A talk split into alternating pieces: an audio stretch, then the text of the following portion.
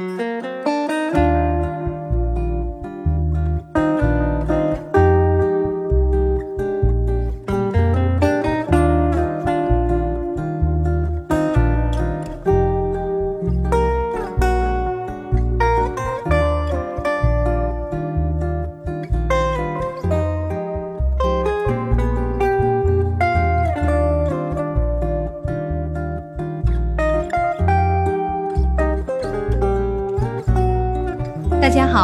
这里是柳林风声，一个放肆阅读的节目，我是炫喜，我是 Lately。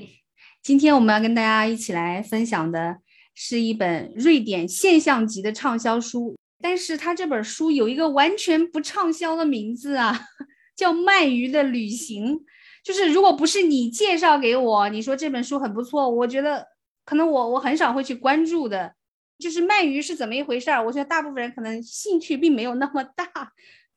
我记不得哪哪一次啊，听播客的时候，好像然后有一个驻美记者吧，好像是一个驻美记者的那个播客，然后他就说他看了一本书特特别有趣，然后就说这个是鳗鱼的旅行，然后剩下其他人也也都纷纷在讲这个名字就很不吸引人呐，为什么会是一本很好看的书？反正那个时候就有一点印象嘛，因为我特别讨厌鳗鱼，然后我就一对他就留下深刻印象，也没有太看。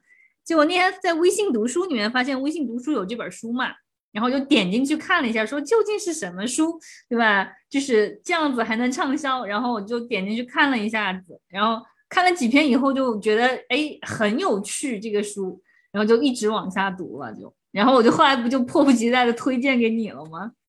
就是说这本书是帕特里克斯文松他的处女作，所以说没有什么资料能够找得到有关这个作家的简介啊。只是说他是一位这个艺术文化的记者，最厉害的就是他的这个处女作这本书啊，一出来就拿到了瑞典极负盛名的文学大奖，他是拿到了那个嗯奥古斯特奖，然后是最佳的非虚构图书。他这个书呢一出版三个月就已经印了七万册，然后现在整个被译为三十多种语言吧。他是完全是用一个平行蒙太奇的这样一个手法来写他这个书的，就是一条线是讲鳗鱼的历史、鳗鱼的历程，就是人类在了解鳗鱼过程当中发生的一些趣闻轶事。然后另外一条线就是完全是讲述他自己跟这个鳗鱼的关系，主要是讲他童年的时候跟他父亲一起，就是他们曾经一起去钓鳗鱼的这样一个过程。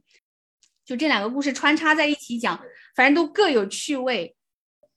对对，就是偶然的机会，我开始就是看了几眼啊，然后看了几页之后，我就爱不释手，就停不下来了，所以就很快就推荐给你嘛，就说这本书非常不错，因为它这本书呢，就是《纽约时报》的，就是把它评为编辑选书嘛，然后福布斯也是评它为最佳夏季读物，然后《洛杉矶时报》也是盛赞它，说是与自然保持联系的二十一部经典，就是它确实是广受好评。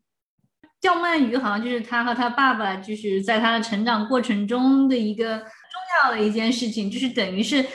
串起了他的童年嘛。然后他最后说到他成长，对吧？就是说到他长大以后，他们就不再去钓鳗鱼了。那段话，我觉得我看了以后也是挺有感触的。是，就是我们童年的时候最热爱做的事情，或者说对于我们成长来说非常非常重要的一个经历，然后突然到某一天。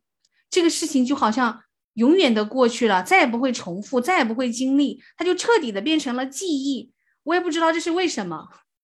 是他就是讲到他长大以后，他就离开家去读书嘛，然后他就说：“他说我们长大、改变、获得了自由、离开、蜕变，不再钓鳗鱼，经历了所有那些象征性的蜕变之后，有些东西也不可避免的失去了。”就是你试图去为你的这个热爱的事情投注一生的时候，突然之间有一天就不重要了。只有极少数的人，他们可以用一生的时间或者几十年的时间，都投注在他自己关切和热爱的某一件很小的事情上。比如说，去了解、去追寻，对绝大部分人来说都毫无意义的鳗鱼的成长，用二十年去追踪鳗鱼的起源。对，是这样子的。所以我就觉得，其实。作者在对这些人的这种敬意里面，包括那个什么雷切尔也是，对吧？就是说他这样子的去关注环境，然后他最后写的那些书，对吧？他把鳗鱼作为一个主体，就是第一次，就是让人把目光聚焦到鳗鱼上，它究竟是一个什么样的生物，不再只把它看成一种食品。他呃，在第十三章里面，他就讲到。呃，关于雷切尔和鳗鱼的故事嘛，他说雷切尔卡森呢是二十世纪最著名、最具有影响力的一个海洋生物学家之一。他说他写了很多关于海洋生命的一些有开创性的书籍，就包括第一次他用拟人的手法去讲述鳗鱼的故事，所以他从他的文字当中，他第一次也感受到说鳗鱼是鳗鱼本身，因为在过去鳗鱼是没有办法以鳗鱼的这个。自我存在的鳗鱼只是人类的食物而已，人类是从人类的角度去看待这个东西的，没有人去真正关注鳗鱼它在想什么，鳗鱼它渴望什么。我看他的第一就是第一段，他就讲讲那个是鳗鱼出生的地方嘛，他就说是那个马尾藻海啊，他就说这个马尾藻海就像梦境一样，你无法确切的说出你何时进入，又何时走出它。你只知道自己曾经去过那里，然后我就觉得呀，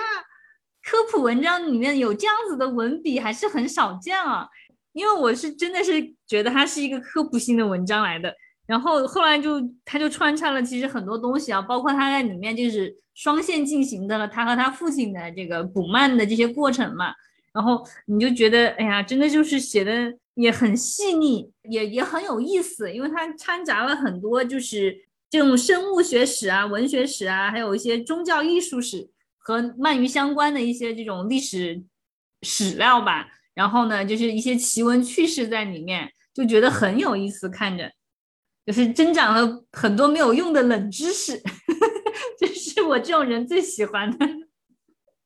就是刚开始看的时候，他就开始在讲从亚里士多德那个时代开始讲。到弗洛伊德，到后来的那个，就是后来讲到几个传奇人物，就讲到他们跟鳗鱼的关系，就是你没有想到鳗鱼跟他们的研究或者跟他们的人生经历有如此重大的关系，以及他们在研究鳗鱼的过程当中遭受的这些挫折，哇，你都觉得还有这样一回事，就是就叫鳗鱼对他们有如此重大的影响吗？你你感到很惊讶，就很吃惊的那种。因为我的感觉当中啊，鳗鱼就是一个很普通的食材，对吧？就是感觉人人都知道它，然后呢，很多人也吃过它，就不是什么稀奇玩意。你说，就是为什么这样子一个稀松平常的物种，它居然难倒了那么多人，而且是很在很长的历史时间里面，它都是一个谜团。然后包括到现在，它的那个繁殖也还是一个未解的谜团，我就觉得挺有意思的。对呀，就是两千四百多年以来到现在，居然都还没有搞明白。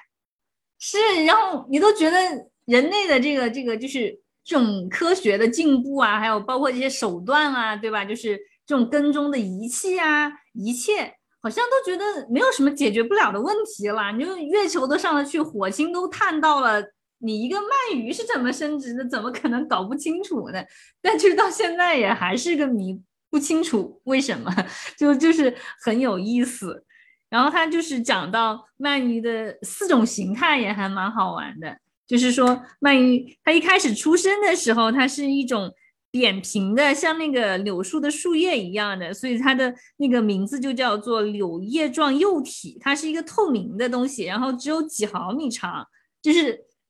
它的第一个形态。然后呢，它就是呃会开始游就。往那个欧洲的沿海游，从马尾藻海里面游出来，然后呢，到了欧洲海岸的时候，它就第一次蜕变就完了，就变成了一种叫玻璃鳗的东西，它就是透明的，然后大概有就是人的那个手指，对吧？就是那个大指拇那么长，那是是完全透明的一种东西。然后它在那儿待在待在那个就往河里面的上游游，然后到了那个淡水里面的时候，它又蜕变了，它就变成了一种。叫黄鳗的东西，就是长得有点像蛇了，对吧？然后也就是肌肉比较平滑，有点黄色的那个样子，这就是它的第三个阶段。然后它就是有那个身上有鳞出现，然后到最后它变成第四阶段，就是真正的银色的那种鳗鱼的时候，它就是代表它已经性成熟了。然后这个时候它就要回到他们原来的那个马尾藻海里面，它就要从那个他们生长的那些湖泊啊什么这种潜水的地方就要游回去，然后游回去那个什么繁殖。然后在这个当中，它就是到了性成熟的时候，它的胃会被那个就是消失掉，就不需要再进食了。然后它就一心一意的回去繁殖。我觉得这也是个很神奇的事情。而且它里面讲到一个更神奇的事情，就是这个鳗鱼，他说几乎可以永生不死，就是最长的他们发现的有超过一百五十年。就是你不知道为什么它可以不吃不喝，就是不死。因为亚里士多德当时他就是发现，比如说一片淤泥都已经干掉了，可是当那个淤泥里面有降雨的时候，突然之间淤泥里面又重新生长出来了鳗鱼，所以他当时就一直误以为鳗鱼是一个无中生有的东西，天然的从淤泥里面就能长出鳗鱼来。对，还是还有一个问题，就是说这个这种鳗鱼啊。它就是没有性成熟的时候，你是它是没有性器官的，所以说亚里士多德解剖了很多鱼，他就发现这个鱼没有没有雌雄的区别，它都没有那个性器官，对吧？就是不像其他的动物，就是你肯定是这个动物生下来之后你就知道雌或雄，对吧？然后也许某些动物它是在特定的情况下会雌雄转换，比如说像小丑鱼啊什么这一类。但它至少是它有那个器官在，你是可以观察到的嘛。结果这个鳗鱼这个东西，它没有性成熟之前是没有性器官这个东西的。然后亚里士多德最后就得出一个结论，他说这玩意儿它就是不需要这种繁殖，它就是无中生有的，就是从淤泥里面长出来的东西。然后它也没有性别的区别，对吧？就是说这个问题啊，像亚里士多德的这种大 V 大大 V 都是被他难倒了。然后一直到一八二四年，德国的一个解剖学家才真正成功的找到了一条有成熟器性器官的这样一条雌性鳗鱼。然后在这此后更艰难的就是寻找雄性的鳗鱼，对吧？然后这个这个寻找雄性的鳗鱼也是这个弗洛伊德的第一个学术任务。大名鼎鼎的弗洛伊德在最初的时候，他是一个生物学家，是研究生物。根本不是做心理学的，他上面就讲到说，他解剖了四百条鳗鱼都没有找到鳗鱼的睾丸，整个人就非常挫败。后来他就放弃了这个生物学的研究，转而去研究人类的性行为。他说他解剖了这么长时间都没有搞清楚鳗鱼的性别，最后只能在人类的性行为当中寻找他新的发现。作者的这个说法也挺有意思的。对，他就觉得很讽刺的，就是，呃，他一直找不到嘛，他要找的东西，然后就是是不是这个经历让他就是感觉到，或者是让他有那种总结出来，其实就是性行为、性的这个东西是很极其隐秘的，但是他又对你的这个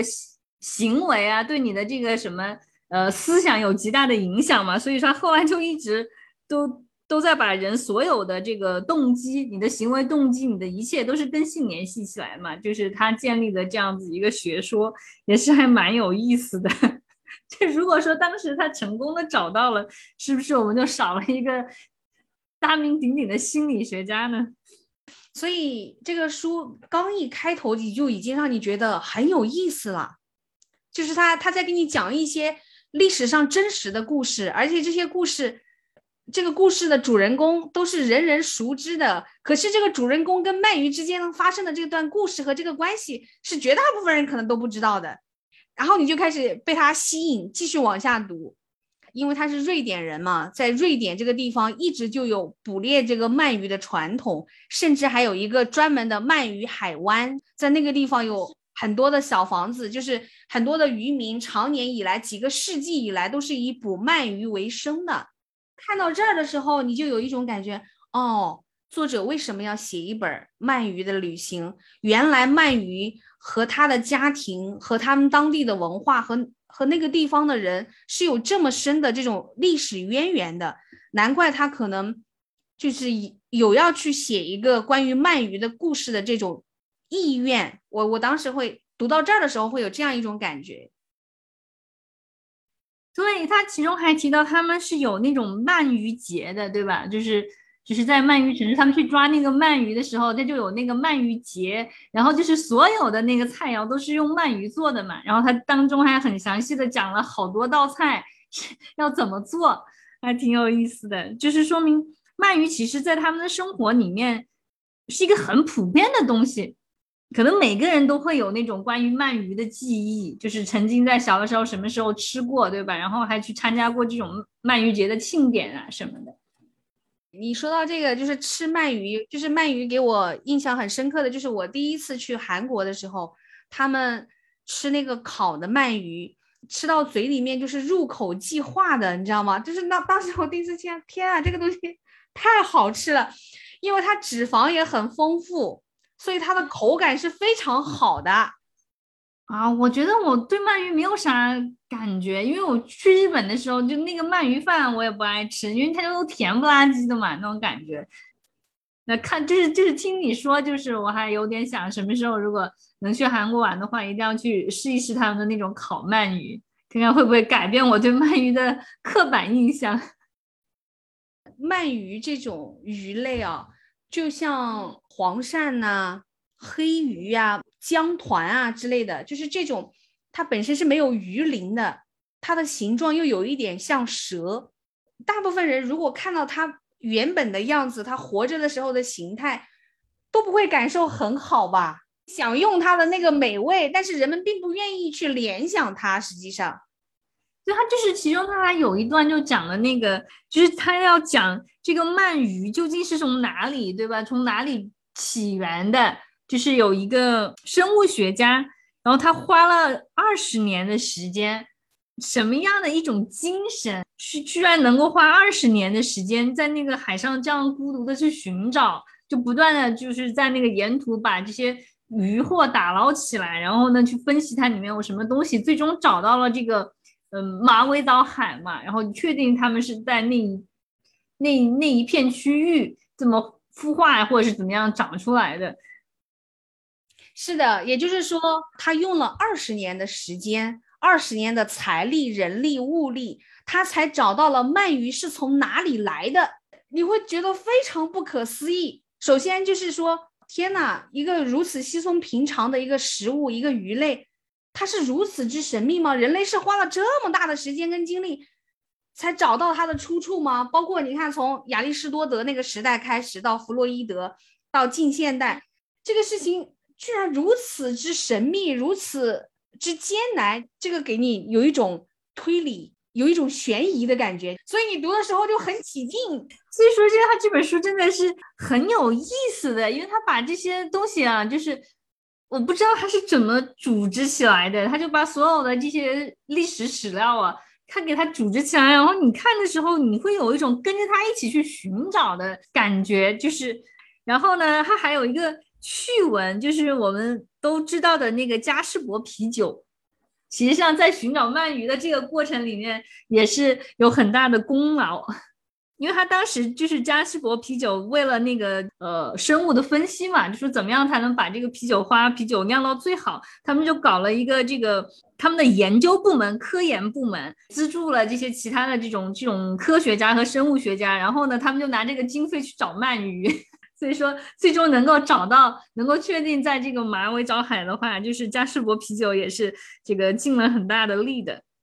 然后我们这里讲的这种是。仅限于是欧洲鳗鱼，其他的鳗鱼可能跟这个还不太一样。就是日本的鳗鱼，他后来也提到了，日日本鳗鱼也是很神秘，但是呢，基本上能够明白它是怎么样的繁殖的，就是说搞清楚了。嗯，但是欧洲鳗鱼到现在还没有搞清楚，还是一个谜。然后他讲到另外一个故事，关于鳗鱼的故事，给我印象也非常深刻，就是讲到美国第一代美国移民，就是那些传教士。他们当时受到宗教的迫害，他们被迫从欧洲流亡到了美洲这个新大陆上。当时在路途当中，就是在海洋的路途当中非常艰难，他们大部分人都死掉了，只剩下一小部分人，他们最后活着登陆了这个美洲新大陆。但是那个时候他们状况也是很惨的，就比如说身上的重病啊，然后长期的饥饿啊，这种种。这个时候，当地的美洲人救了他们，而最初给到他们的食物就是这种丰裕的又又有营养的鳗鱼，就是养活了这一批最早登陆美洲大陆的传教士。而且那个时候，鳗鱼对他们来说是最重要的食物，但是最终拯救了他们的，最后都被他们屠杀了。而且鳗鱼基本上就从美国人的餐桌上消失了。对，然后呢，这个本来是救了他们一命的上帝的恩赐的这个鳗鱼呢，他们也没有再提起，对吧？他们感恩节上面特设的都是火鸡，并不是鳗鱼，有点那种感觉。你要忘掉自己曾经那一段残酷的历史。不要再提及。你想想，今天的美国人的历史，他们谈论的都是自己在在这二百多年的历史当中如何之英勇，他们如何拯救了世界和宇宙。对，所以说，就鳗鱼也变成了他们不愿再提起的一一个一个回忆。因为鳗鱼最初的那段历史就是美国最初的历史。我看到这里的时候，我是非常之惊讶的，就是。是我也是没有想过鳗鱼，对吧？居然还有这样的，在历史上面还扮演了这样的一个角角色，你是完全没想到。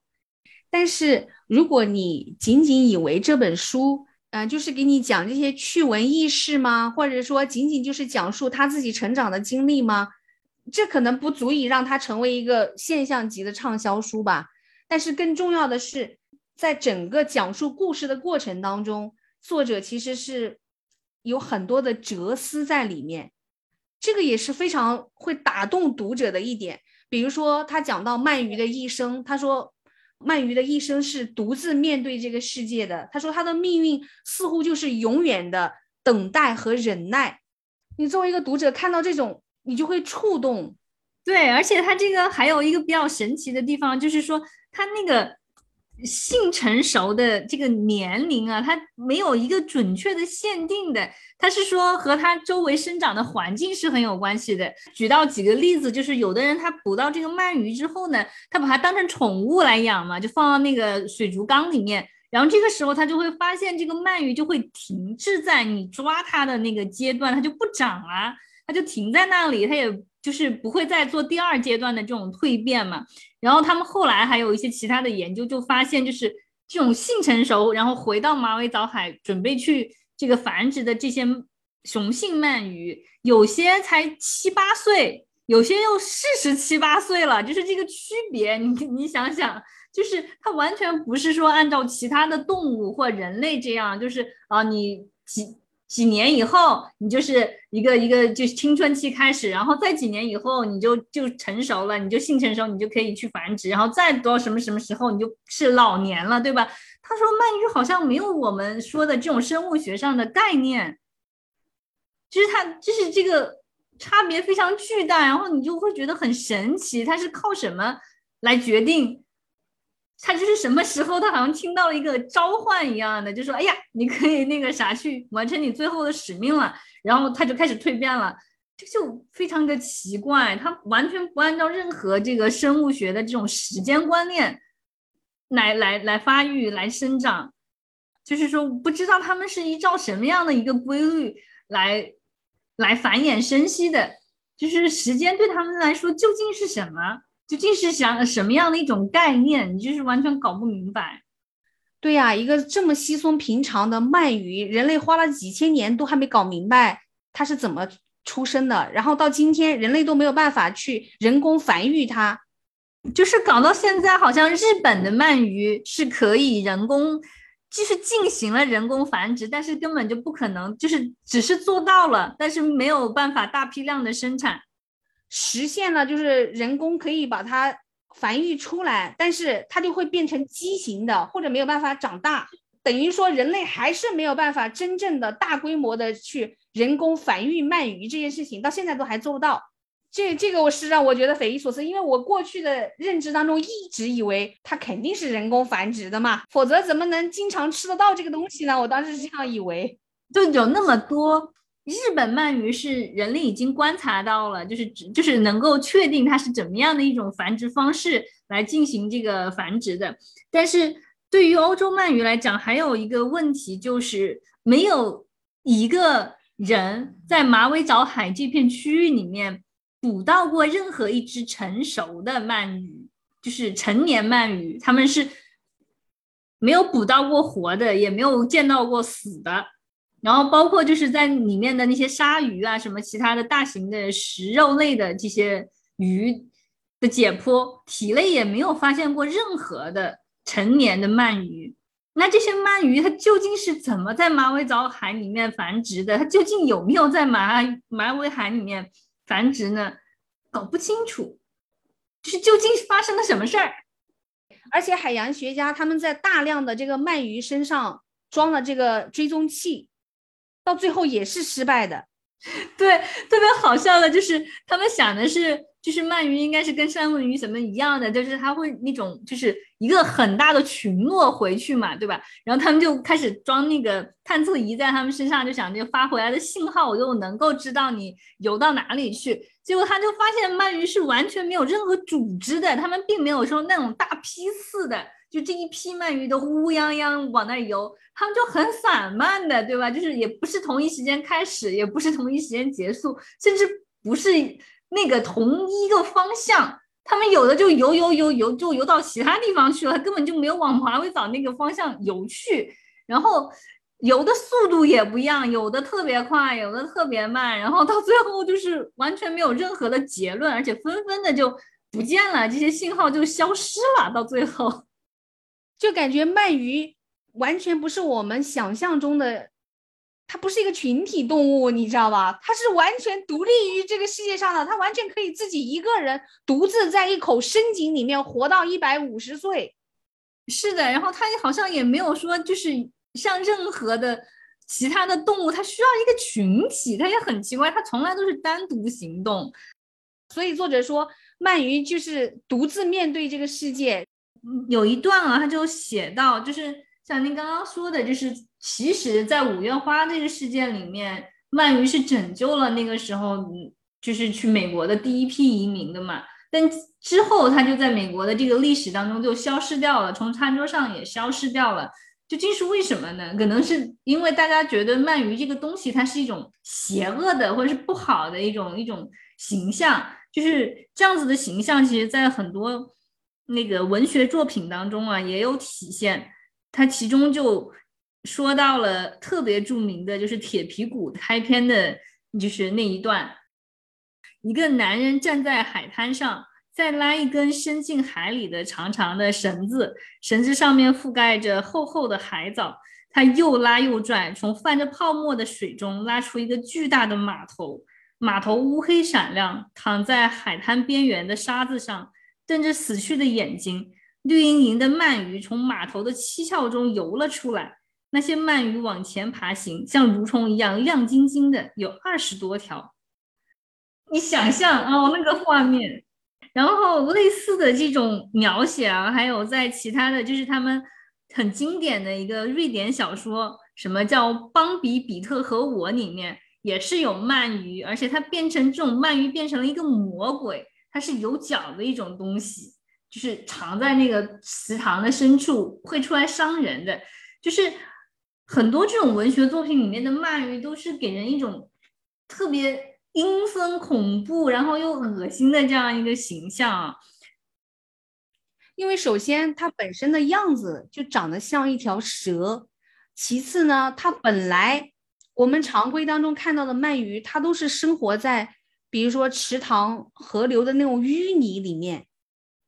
吃脏东西的，就是吃那些腐烂的尸肉啊，吃那些藻类啊。然后你想，它活在淤淤泥里面，黑漆漆，然后又像蛇一样子这样子有蠕动，是吧？整体给你都是不好的想象，对，就不愉悦。但是鳗鱼这个东西对我们来说又不陌生，对吧？所以他就提到，就是弗洛伊德后来也提出一个理论，我觉得弗洛伊德肯定是对鳗鱼有深深的恐惧。就是人们赋予它一些很邪恶的想象，然后就顺带就带来一种恐惧嘛，就会因为你不了解它，然后你你脑子里都是你的想象，它就像蛇一样的邪恶，然后因为它又没有鱼鳞，又没有鳍，就就整体的感觉就是很不好的。然后后来就是有德国的心理学家，有一个叫延奇的人，他就开始研究，他讲了关于恐怖的心理学。然后他说那是一种就是给人感觉是很不安的一种很晦暗的感觉嘛。但后来弗洛伊德又在这个基础上，他关于恐惧其实他有了更深入的研究和分析。他就说，其实真正让人类感到非常恐惧的东西是那种本身你是熟悉的。但是这个熟悉的东西，它展现出了另外一副模样的时候，就是你不知道的那个样子，就是你本来认知当中这个熟悉的东西，它应该是这个样子的。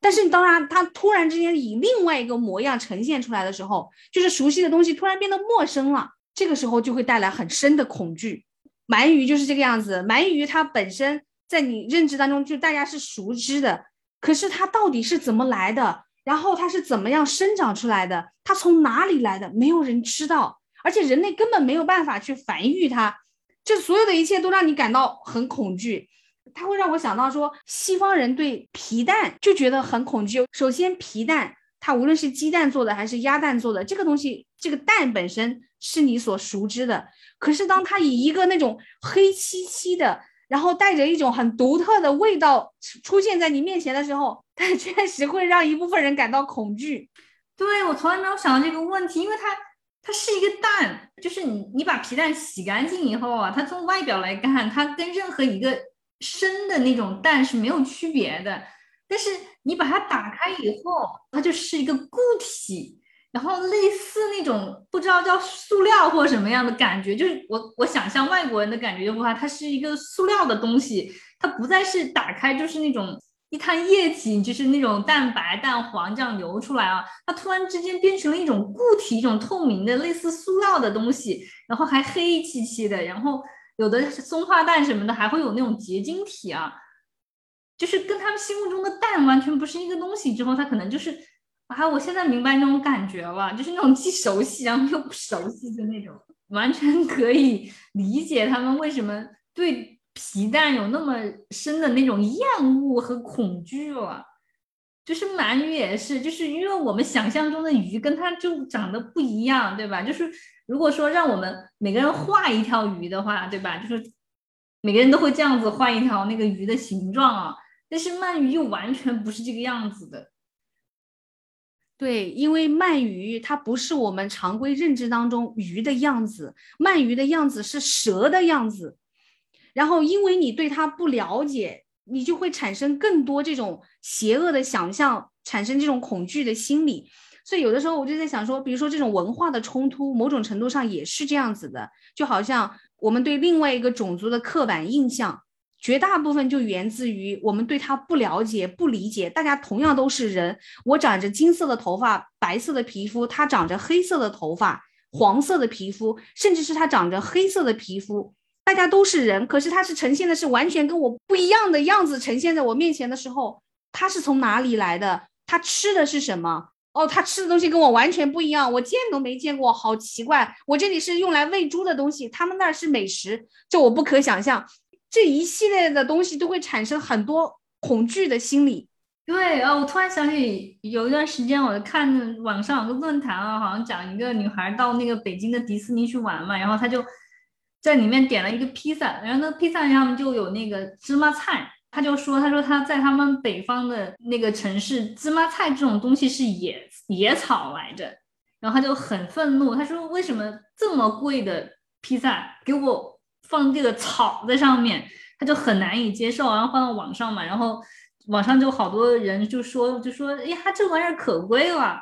还能给你这个东西，算是良心了，对吧？就是也没看来也没糊弄你什么什么的，而且它确实也是意大利很常用的，就是在披萨上面或者是其他的这种嗯沙拉呀烹饪上都很爱用的一种菜嘛。然后很多人就就跳出来说：“哎呀，你别在那装高级什么的，人意大利人用又怎么样啦？那我们这边，我们北方它就是野菜，它就是不值钱，它就是喂猪的。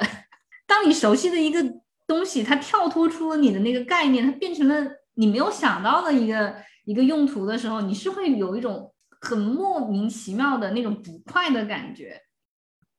一个熟悉的东西以陌生的形象出现在你面前，或者突破你认知的形象出现在你面前的时候，首先你的内心、你的认知上就已经产生一个冲突了，冲突就一定会让你感觉到，呃，是不自在的。然后有的人他就会把这种不自在上升到一个比较严重的程度，那他就会产生一些很恐惧、邪恶的联想。所以人们长期以来对鳗鱼就是有这样子的一种认知。就是我想补充一下那个，嗯，鳗鱼海岸，就是为什么他们有那个鳗鱼，就是在他们的文化里面为什么有那么特殊的位置啊？他就说他们那一片就是欧北欧那一片的鳗鱼海岸，它原来是有一种叫做鳗鱼捕鱼权的，它是有一个那样的体制在的。这套体系是在一五五一年就已经有了，就是说有一个人他从大主教的。手里面买下了两份鳗鱼的捕鱼权，然后呢，就是他们那个地方一六五八年又归属于瑞典之后，瑞典的国王就接手了这个捕鱼权，然后呢，就把它分配给了教会和贵族，然后这些贵族呢又用他们就是租赁给这些小的渔民，这样一来呢，鱼鳗鱼就行了，成了一种就行使权力的工具。而且鳗鱼那个时候呢，也形成了一种货币，就是这个鳗鱼的这些渔民们，他们在那个鳗鱼季之后，他是可以通过鳗鱼来支付他们的这个地租的。所以说，它就是有很深刻的这个呃历史源流嘛，然后他们鳗鱼是他们那个地方的，就是历史上很很重要的一部分，所以说它才会有这种呃鳗鱼海岸的那种鳗鱼宴，就是。刚刚也讲过什么熏鳗鱼、烤鳗鱼、麦秆鳗鱼、树枝鳗鱼，反正就是各种鳗鱼的做法，就就，然后整个鳗鱼的这个捕猎季，它是维持到三个多月的那么长的时间，就是每一年这些就是当地人他们都会空出三个月的时间来进行鳗鱼的这个捕捞和这个售卖。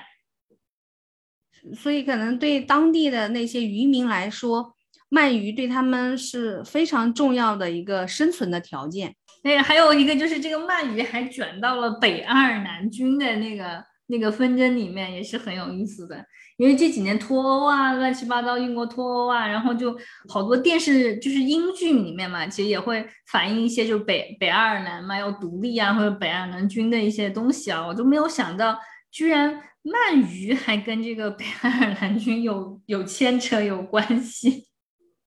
这是一本非常有趣的书，它会让你在这个阅读的过程当中有有非常多莞尔的时刻和这种很有趣的这种体验，是不是？这是一方面，但是另外一方面就是很重要的，就是他和他父亲的这一条线，在讲这条线的时候，它里面就是就是有成长有温情。该怎么去讲啊？就是他其实他的语言是很平淡的，就是他说他他他父亲他回忆他们去，呃捕鳗鱼，就是有好几个场景，对吧？就是他在讲，就是去他的那个小溪边啊捕鳗鱼，然后还有一次就是他和他爸有点像偷猎似的，因为他们到了对面就是属于钓鱼俱乐部的那一块儿去，对吧？然后他还说他爸爸还在那搞气氛，什么火车来的时候就说赶紧趴下，不要说话，不要让别人发现了。他说他后来长大之后，他才会想起来，其实谁会管你呢？有谁注意会注意到你呢？他就说其实他爸爸就是在搞这种紧张气氛嘛，然后让他觉得这个他出去钓鱼的这个行为是特别有趣的，就是这种父子情还蛮有意思的。就是对于一个小男孩来说，他和他父亲一起夜里偷偷的去钓鳗鱼，这个过程就是夏天的时候，两个人躲在那个草丛当中，一定是很有趣的。对他的整个人生和成长来说，都是非常重要的一个记忆。然后其中有一点给我印象非常深刻，他就通过这样一个小的事情，其实它里面折射出了很多的问题的。他就是讲到他的父亲其实非常的热爱动物。就是从小就很爱动物的，对所有的动物都很爱。但是同时，他父亲又是会去捕猎的，然后包括去捕杀鳗鱼。就是它里面其实就涉及到他讲到，就是人对动物的这种权利和责任，他展开了一系列的思考。它里面就讲到一个具体的细节，就是有一天他突然之间，他真的钓到了一条鳗鱼。按照常规来说，都是由父亲来负责最后。处理这个鳗鱼，因为那个鳗鱼把那个鱼钩吃到吃进去了。这个时候，其实你就扯不出来那个鱼钩了。那你唯一的办法就是杀掉这条鳗鱼，然后才能够把这个鱼钩从鳗鱼的身体里面拿出来。以前都是父亲来做这个事情，而且他详细的描述了父亲是怎么样去处理，怎么样杀死这条鳗鱼，拿出这个鱼钩的，对不对？然后有一天他钓到这个鳗鱼了，然后那个鳗鱼也吃掉了这个鱼钩，然后那个时候他父亲就对他说：“不，你长大了，你可以的，你来。”这个故事你就可以看到一个孩子的成长，就是从他变成他父亲的那一刻开始，他像他父亲一样行使去。屠杀一个生命的权利的那一刻开始，他长大了。还讲到一段啊，他说，就他们俩去用那个蚯蚓那个球，我们俩之前不是还讲过一段时间，就是考虑他为什么要这么做？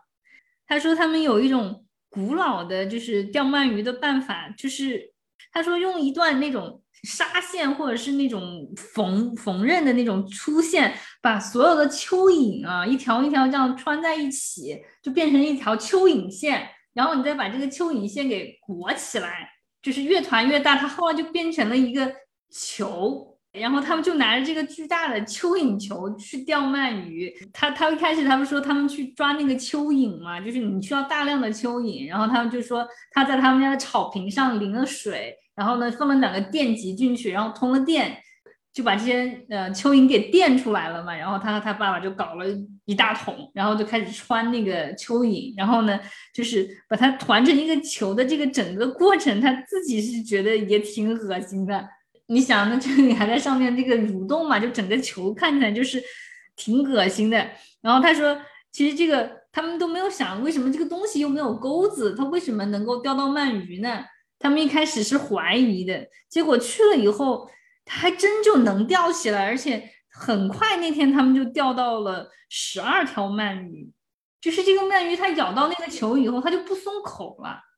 我们正常的用一个鱼钩勾住一条蚯蚓去钓鳗鱼，等一夜，可能它的收获都不会很大，因为鳗鱼它还是有它的智慧在的，它可能就会逃脱这个，然后你吃掉了你的鱼饵，但是不一定会上钩。但是他用了这种方式，就是用一个巨大的蚯蚓球去吸引鳗鱼的时候，就会有大量的鳗鱼过来咬住这个蚯蚓球不松口，因为那是一个巨大的诱饵。但是他们用了两次以后，就再也不使用这个方法了。后来，所以当时我看到这儿的时候，我也很疑惑，我就问你，我说：“哎，他们为什么后来不这样做了呢？”我现在啊，就是我们两个人当下在沟通这个事儿的时候，我当下的一个想法是什么？一方面，就是这个行为本身确确实太残忍了，而且它极其复杂。就是首先，你比如说你要你要弄到这么多的蚯蚓，那个行为本身是很残暴的，它是违背了传统的这种自然的钓鱼的法则的。比如它使用了电，其实它就像先去把蚯蚓都电死，然后用一个巨大的饵料。去诱惑这么多的鳗鱼，它都是违违背了长期以来人们遵守的这种比较自然的这种捕鱼的方式。你知道我就会马上联想到什么吗？过去我们圈养一头猪、三头猪，圈养五只鸡、十只鸡，然后今天我们养上万头猪、上万只鸡，这这里面其实涉及涉及到一个人跟动物，尤其是动物伦理的问题了。大规模的这种饲养这些动物的时候，我们每天喝到的这个新鲜的牛奶，实际上为了让这个奶牛持续的产奶，就让它一直受孕，对不对？然后那个小的牛生下来以后，它只有第一天可以喝到它妈妈的奶，从第二天开始，他喝的就是奶粉给他冲的奶了，因为他妈妈接下来产的所有的新鲜的奶都是供应给人类。在养殖这么多的动物的过程当中，是涉及到很多很残暴的东西的。你当时看完以后，你是会觉得为什么他们不再这样做了？我我说不出来，我觉得可能有一点这种，一个是可能觉得自己有点投机取巧，就是他不是那个传统的那种方式；还有就是他会不会有一种，就是还是那种就是不快的那种感觉，就是你想象中钓鱼不应该是这样的，对吧？就是还是有那种，就是你熟悉的东西。它它不是在不再是一个熟悉的那个过程的时候，你会觉得有不快，而且我我不知道，就是我看那一段的时候啊，他就整个那个描写，然后包括他描写那个天上，就是天很快就全黑了，然后我们一动不动的坐在船里，蝙蝠飞过我们的头顶，离我们很近，什么这种整个那种描写，就是感觉那个气氛是有点诡异的那种感觉，我说不出来，感觉好像是用了什么黑魔法一样的那种，对吧？去召唤，就是你丢一个什么东西，然后它就上来了，就好像你不是去钓鱼，你是把它召唤出来的那种。对于某些人来说，他运用了一个残暴的方式获得了更大的利益，他可能会很有成就感。但是对另外一部分人来说，他使用了一个残暴的方式去获得利益，他的内心并不会平静，他并没有因此而觉得获得了更大的成就和满足，他的内在可能是不舒服的。对他就是说自己觉得这个东西不正当，有的人。他是可以不择手段，只要获得了最大的利益就好了。他是以这个利益为导向的。还有一部分人，他不是这样的。对，然后他还有一点，我也觉得我我看的时候有点印象很深刻。他就是他第一，好像是他第一次，嗯，回忆他和他爸爸在那个小溪旁边去捕鱼的时候啊，他提到了回忆的那个事情嘛。然后他就说，他说。当我们在记忆中搜索一个往昔的场景时，我们完全不能确定自己是否记住了最重要或最相关的内容，但我们记住了符合我们想象的内容。就说，他说记忆不允许任何和背景不协调的颜色存在。我们的记忆都是经过筛选的，它不一定就是真实的，对吧？就说，但你不是说你你去虚构它，只是说它就是那样子记在你的大脑里的。你的大脑就是这么记忆的，所以说就是心理学家就在讲，是吧？就是说你的记忆它并不完全忠实于事情的发生的本来面目，所有的记忆都是经过筛选的，所以说这样才会出现那个电影，就是日本特别出名的那个电影，一一个事情，然后让几个当事人来回忆，然后每个人讲出来都不一样，然后每个人都坚信自己说的就是当时发生的那个实情嘛。罗生门就是一个人类永恒的主题，每个人都有自己的真相，就哪怕是同一件事情。是的，是的，是的，就是说这个真的就是我们的大脑就是这样子记忆的，它会把所有我们认为不和谐的东西全部都排除出去。比如说每个人都认为自己的记忆是真实的，但实际上并不是这个样子。这个我觉得也挺有趣的。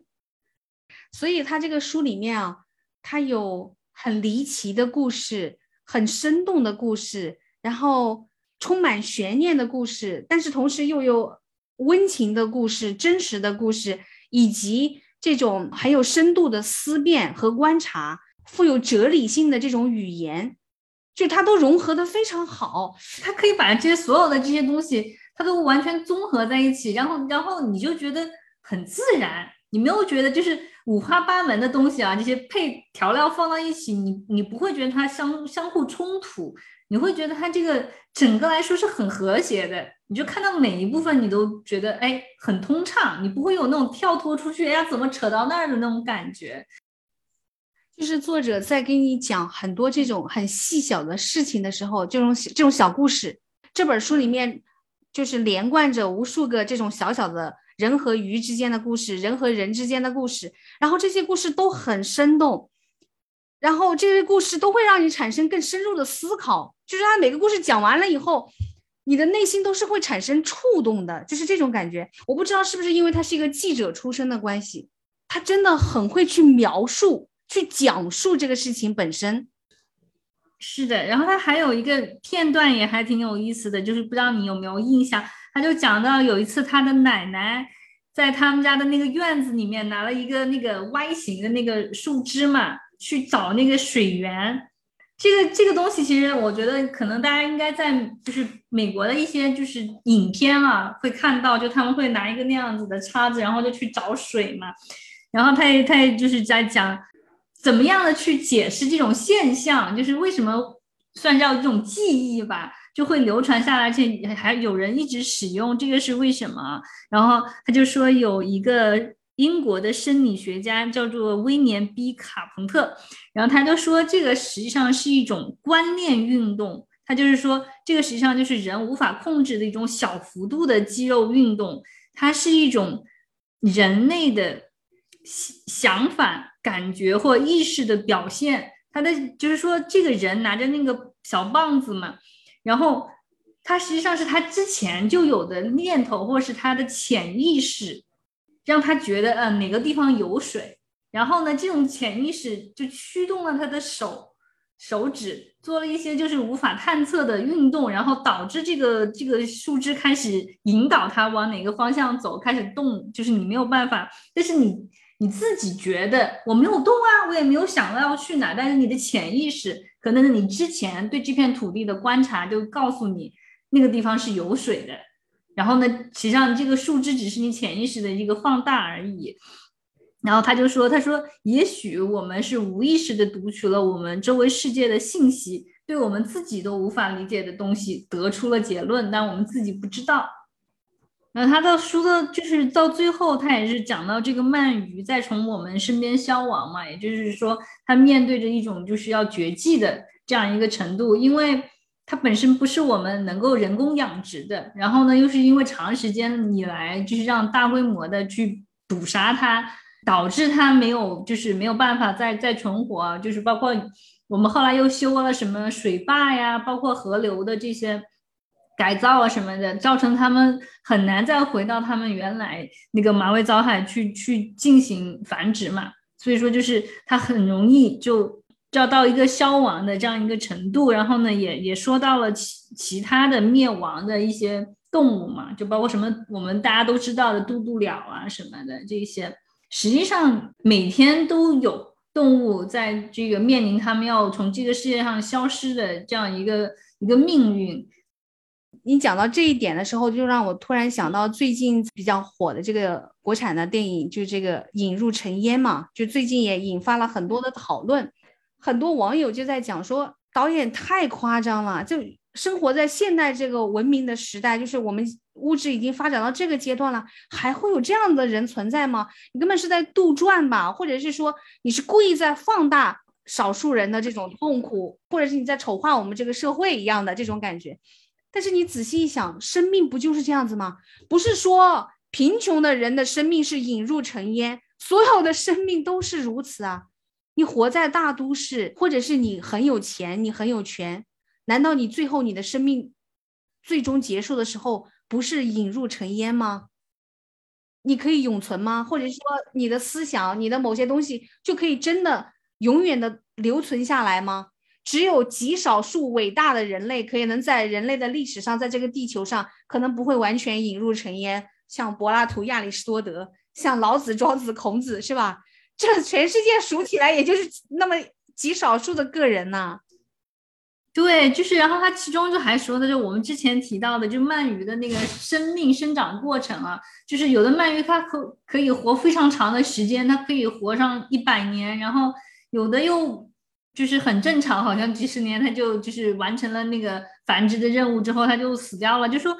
对人类来讲，对时间的感知，它是和跟衰老是联系在一起的，对吧？就说。时间和衰老就是遵循的是一条我们可以预测的这样子的一个时间轴，但对于鳗鱼来说并不是这样啊。然后他说，就是说，在地球转动或者日出日落对生命不产生影响的海底，那这个衰老遵循的可能就是另外一种法则了，它可能就是。跟我们人类所遵循的这种时间的法则又完全不一样了。他说，如果真的有什么东西是永恒的，或者接近永恒的，那么发现它们的地方就应该是在海里。啊，是他讲到，他说，本质上其实所有的生命都是海洋生物，就是包括陆地上所有的生命，我们最远古的故乡都是大海，就是海洋才是我们真正的故乡。然后海洋里的这些生物，他们的这种生命的轨迹太复杂了，就是直至今天还有太多太多是我们不了解的，哪怕是人类本身就人跟人之间也有太多太多我们不了解的。是，而且他还有一点就是讲到那个。一百多年就在那个井里生活的那个鳗鱼的时候啊，他说到，就是说，他说，当没有事情和体验能够转移我们对时间的注意力的时候，时间就变成了一个怪物，让人无法忍受的东西。我就觉得，其实每个人都会在都会觉得时间不够用，对吧？就觉得哎呀，就是怎么一天又过完了，或怎么怎么样，或者人类的这个寿命是如此的短暂，对吧？就是相对其他的东西。但是真的就是我从来没有没有这样想过，就说真的没有任何事情或任何体验能够转移你的注意力，就是你完全无所事事，没有任何事情可干的时候，那这个时候时间真的就让人无法忍受了，你会觉得每一分每一秒都非常漫长。至少鳗鱼的时间和人类的时间，它不是一个时间。就像前面讲到的，有的鳗鱼它可能七八岁它就性成熟了，有的鳗鱼啊四十七八岁它才性成熟，然后有的鳗鱼活个十来岁，有的鳗鱼可以活一百来岁。你不知道它的时间到底是什么样的。时间这个东西啊，就是很神奇的，我们也不知道。好像就觉得时间是究竟是个什么东西呢？因为我们的二十四小时啊，什么都是年月日都是给的一个概念嘛。但时间究竟是什么？时间究竟是怎么运行的？就是我们完全是不可知的。还有就是刚刚讲到那个，他们想去搞清楚鳗鱼究竟是怎么繁殖的嘛？就我们刚才不是讲过，他们在那个雄鳗鱼身上就放那个探测器、跟踪器嘛，就想跟要回到那个马尾藻海，然后就是怎么样的繁殖交配就没有搞成，对吧？然后后来呢，他们一计不成的又生一计，就说那我们就找一些就是成熟的雌性鳗鱼，对吧？因为它总是要会有雄性鳗鱼来找它嘛，那我们就放在雌性鳗鱼身上，然后他们就开始这个就是呃给这个打激素，然后让他们就是确保他们能够性成熟嘛，然后呢就是准备性成熟之后就给他们放上那个跟踪器，然后投到海里。然后这个事情比较好笑的就是，你在那个实验室里面，你用你的人工手段把它吹熟以后啊，这些鳗鱼还没有等到送到海里就死掉了，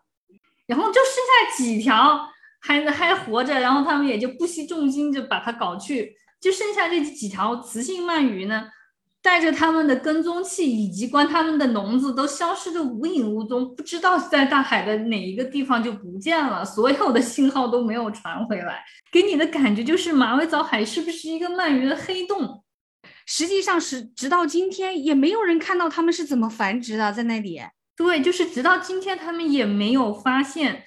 假定的那个那个繁殖的地点根本就没有发现过一条活着的。成年鳗鱼在那里出现的，永远的就是只有他们的鳗鱼的那个第一个幼体，到现在几十年了都还没有搞清楚。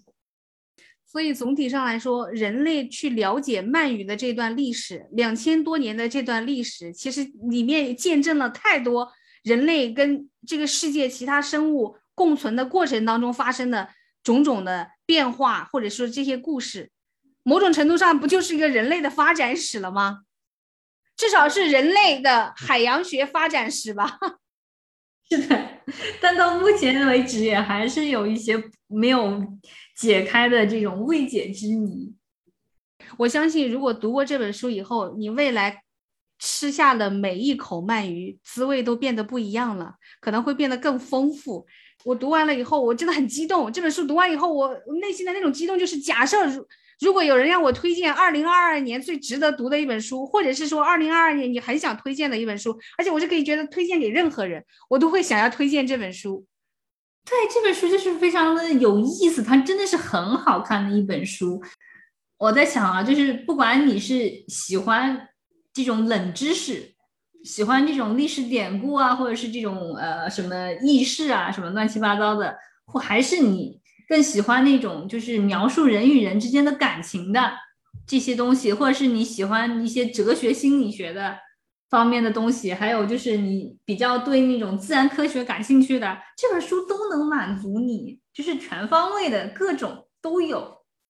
对它非常的丰富又有趣。哎，我就突然想到，就是他，因为他小的时候他的那个童年时光就是。钓鳗鱼对他来说就是很很重要的，然后也经常在做的一个活动我。就在想，你你童年的时候，就是有没有这样子一种事情，就是让你想到你的童年，你就就会想到它呢？就是一个什么样的活动啊？扯猪草，你你肯定没有过这种体验吧？我有，但是它不是我童年的主要活动。它其实也不是我童年的主要活动，但是这个事情就会马上我联想到，在我童年当中，比如说记忆会很深刻的一些事件。一个是扯猪草，二个是挖红薯。然后为什么呢？扯猪草是这样，因为在农村，绝大部分人家里，在我小的时候是八十年代嘛，很多人家里都会养一头猪，因为这个猪可能就是他一年的荤菜了。就比如说到春节的时候把它杀了，然后做成腊肉香肠什么的啊，就是他可能吃一年之类的。很多人家里都会养一头或者两头，如果自己不吃的话，他可能是这一个家庭里面最重要的经济来源，就是等到过年的时候把它卖掉，然后孩子上学的费用都来自这里。但是我我长大的那会儿，我那个时期，我们家里是不喂猪的。好像也喂过，但是是不需要扯做扯猪草这个动作的，就是我们就是直接用粮食啊什么的去喂它，就相对来说可能条件好一点点，就相对农村的很多家庭来说，但是大部分家庭的小孩放学之后他就要去做这件事情，他就拎个篮子到山上去扯一些野草，但是猪煮熟以后猪是可以吃的，所以这成为他们放学以后很重要的一个工作，就一个是扯猪草，二个是放牛。但是放牛一般都是男孩干的事儿，扯猪草是女生干的事儿。可是我没有这个事儿，你知道吗？那就是说意味着我放学之后只能在家写作业，谁要写作业呀？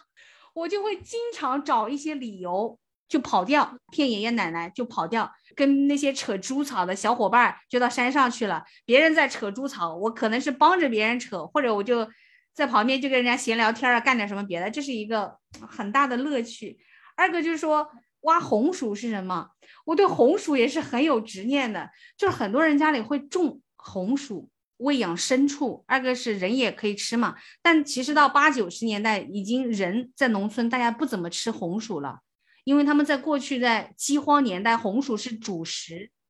所以他们吃够了。我们家也没有人种红薯，哇，这个红薯对我来说是巨大的诱惑，别人用来喂猪的红薯，我就很想吃。红薯收割完了以后啊，其实很多人的红薯地里面还会有一些残留的枝块啊，或者是那种他们不太要了的红薯根儿啊什么的。我奶奶会带着我去刨，就把就像捡麦穗儿、捡稻穗儿一样的，你知道吧？我跟我奶奶就会去去刨一点，然后把它刨回来，可能刨一整天，去了很多山头，会刨回来那么一小筐。但我也觉得很有乐趣，就是我跟在我奶奶的身后，我记得印象很深刻。有一次我奶奶在刨的时候，那一个山上它有个洞，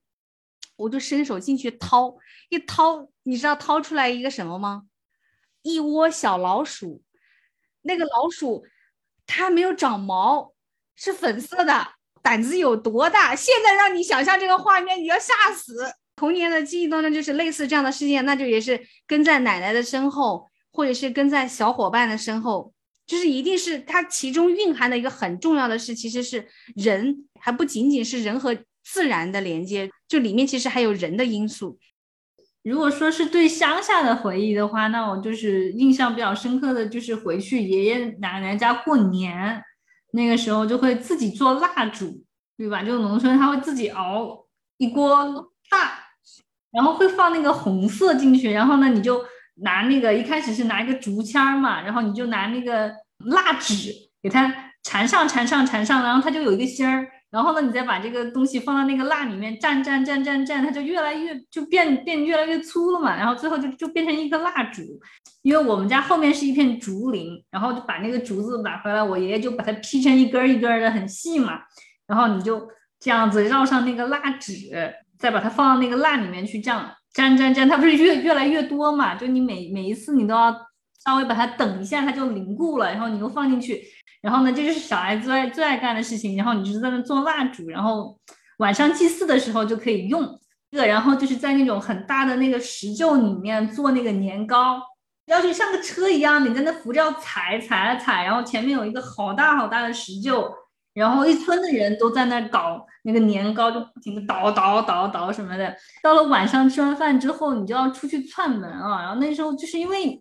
一个村全是亲戚，对吧？然后你每家都要去走的时候，那个时候可能大家都觉得电池可能就很很很稀有啊。然后就用那种，因为我们后面竹子很多嘛，然后就那个干的竹子，然后呢点上火，然后就是那样的火把，然后大家就拿着火把就挨家挨户的去串门。呃，那个印象就很深刻，然后现在就没有了。我觉得不知道现在农村可能都不搞了。对你说到这个，我突然间想到另外一件事情，就是我想起我小的时候，就是夏天在农村，就是男孩们会拎一个梯桶到田里面去捉泥鳅、捉黄鳝，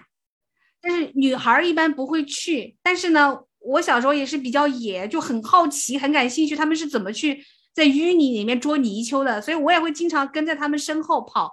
然后农村根本就是没有路灯什么的嘛，就是打手电。那个时候我就产生了一个想象，我说未来将来长大以后，要是有那种可以充电的电手电筒该多好啊！里面那个电池可以充电就好了，这样子你你就每次用完了以后充上电在家里，然后又可以拿出去用，就可以循环使用。那时候我几岁的时候，大概五六岁吧，我就一直在做这个画面的想象。我记得我小的时候还经常停电。停电了，然后你还特开心，因为停电你就不用写作业了嘛，因为太黑，对吧？然后我觉得那个时候，而且你父母停电了以后，他也没有什么事情做，以后我们家如果碰到停电了，就会打点起蜡烛，然后呢，就是我爸、我妈、我弟嘛，我们四个就开始打拱珠、打升级。其实我是不爱打牌的，我到现在我还不会打麻将。然后呢，我也不太爱打牌，但我就是如果我现在回想的话，我就觉得那段时间就是那种经历还是挺有意思的，因为家人坐在一起嘛，然后就开始打牌啊，对吧？然后就是在打牌的过程当中，肯定会聊聊天啊，说一说这些的，其实就很有意思。现在对，现在已经不可能了。我觉得我现在回去再也不可能会说是我爸、我妈、我弟，我们四个人坐在一起打个牌、唠个嗑，基本没有这种。场景了，就是大家坐在一起聊完以后，就很自然的每个人把手手机拿出来，就开始各看各的手机。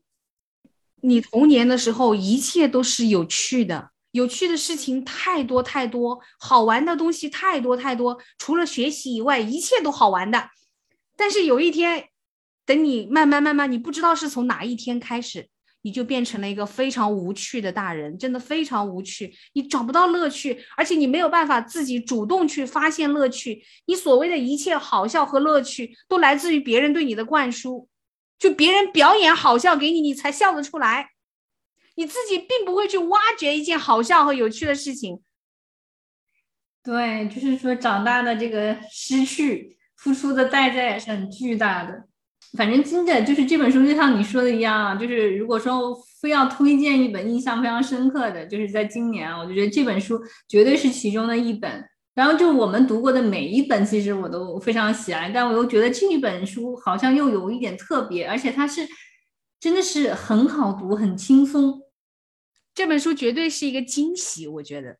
我觉得是他你带给我的一个惊喜。我读完以后是这种感觉，我就希望，比如说。听听了我们这期播客之后，如果有人有兴趣去读了以后，希望它也能够带给你惊喜。这样子，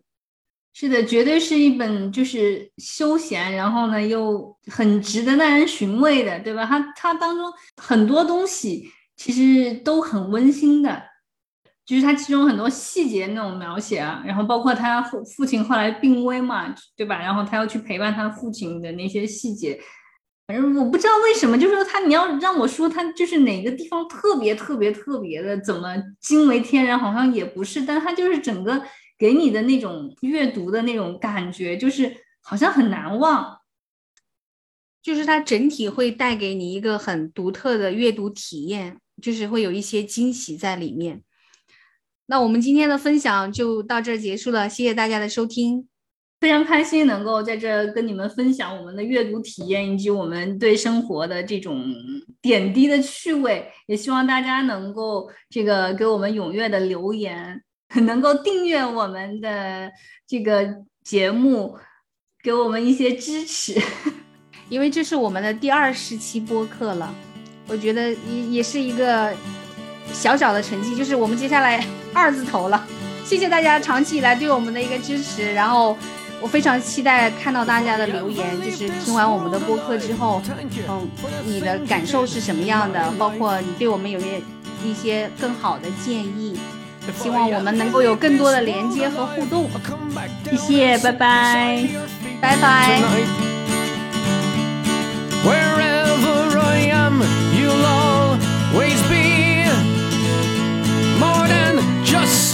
If